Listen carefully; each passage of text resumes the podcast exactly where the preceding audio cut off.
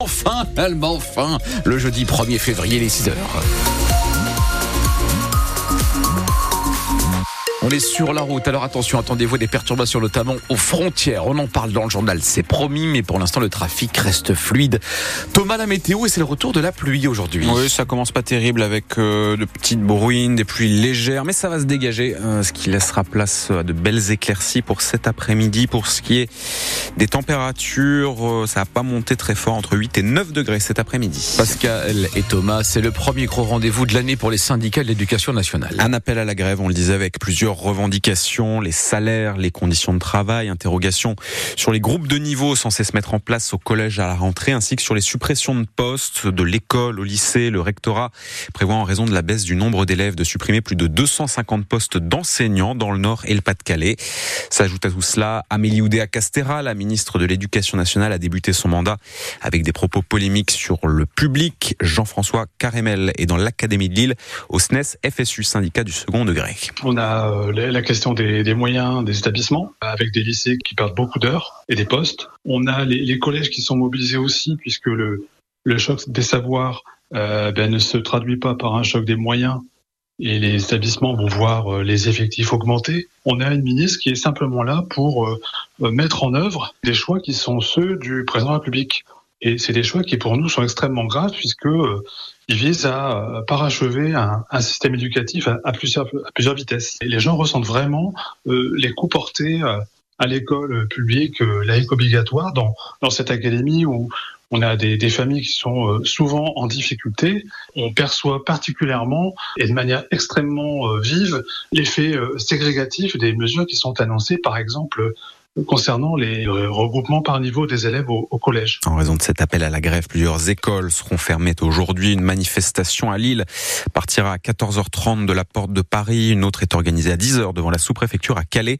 Les enseignants se mobilisent. C'est aussi le cas de certains parents dans les communes où des classes risquent de disparaître. À Hénin-Beaumont, un rassemblement est par exemple organisé devant l'école Jean-Jacques Rousseau à 8h30 ce matin. 6h02 sur France Bleu Nord. Venons-en aux agriculteurs, Thomas. Les agriculteurs du Pas-de-Calais rejoignent leurs collègues du Nord sur l'autoroute A1. Certains sont partis dans les environs de minuit et sont arrivés déjà sur place. D'autres devaient prendre la route ce matin depuis le péage de Sec, deux convois afin de rejoindre le barrage installé à proximité de l'aéroport de Roissy-Charles de Gaulle. Les agriculteurs qui réclament toujours des garanties sur leurs revenus ou l'abandon de la norme européenne qui prévoit de laisser des terres en jachère. Des tracteurs donc sur l'autoroute A1 mais également sur l'A16 puisque certains sont partis de Marquise dans la nuit direction Beauvais. De nouvelles actions sont également attendues selon la préfecture euh, sur les axes routiers menant à la Belgique, la 2, la 22 ainsi que la 27.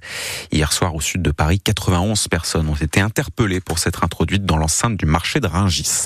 Dans le détroit du Pas-de-Calais, deux opérations de secours ont permis de récupérer hier dans la matinée 69 migrants qui tentaient de traverser la Manche pour rejoindre l'Angleterre. Ces exilés en difficulté se trouvaient sur des embarcations bondées au large de Camiers et d'Audrecel. Cette dernière opération a d'ailleurs été compliquée par le vent ainsi que par la mer qui était agitée hier matin. Nous en parlions euh, dès hier sur France Bleu Nord, la manifestation dans les rues de Lille pour demander davantage de moyens pour les centres sociaux. Cette manifestation a rassemblé quelques 5000 personnes hier après-midi. Ce sont les chiffres fournis par les organisateurs. Dans le Nord-Pas-de-Calais, la moitié des centres sociaux pourraient terminer l'année en déficit en raison de l'inflation. Cela fait partie des annonces qui ont été faites par Gabriel Attal dans son discours de politique générale avant-hier. La semaine de quatre jours expérimentée dans les administrations. Quatre jours, précisons-le, sans réduction du temps de travail. L'idée est de se réorganiser pour dégager du temps libre. Dans le Nord, nous avons une commune qui n'a pas attendu pour mettre en place le dispositif. C'est Grande-Sainte, sur le littoral. Alice Marot, la semaine de quatre jours à la mairie est en place depuis le 1er janvier et 150 agents se sont déjà portés volontaires. Cette semaine réduite, elle a déjà un peu changé la vie de Laurence. Je suis des jaloux en fait. Hein. Les quatre jours, c'est vraiment très bien. Elle travaille au service restauration scolaire de Grande-Sainte et pour que tout rentre en quatre jours, elle a simplement réorganisé ses journées. Vous faisiez 8h25, midi, 13h30, 17h30. Et aujourd'hui, on fait 8h15, 17h30 en continu. Donc une fois tous les 15 jours, j'ai un grand week-end de 4 jours. Résultat, elle se sent beaucoup plus détendue quand elle commence sa semaine. On est bien reposé, euh, on a pu faire tout ce qu'on voulait, on n'a pas dû courir sur un week-end samedi dimanche. J'ai des enfants qui sont plutôt grands, mais justement, ça me permet vraiment sur ces jours de repos de pouvoir faire des choses uniquement pour moi. Un agent sur cinq, c'est déjà déjà porté volontaire et cette mesure répond à une vraie demande pour le maire Martial Bayard. On est sur une expérimentation sociétale et sociale.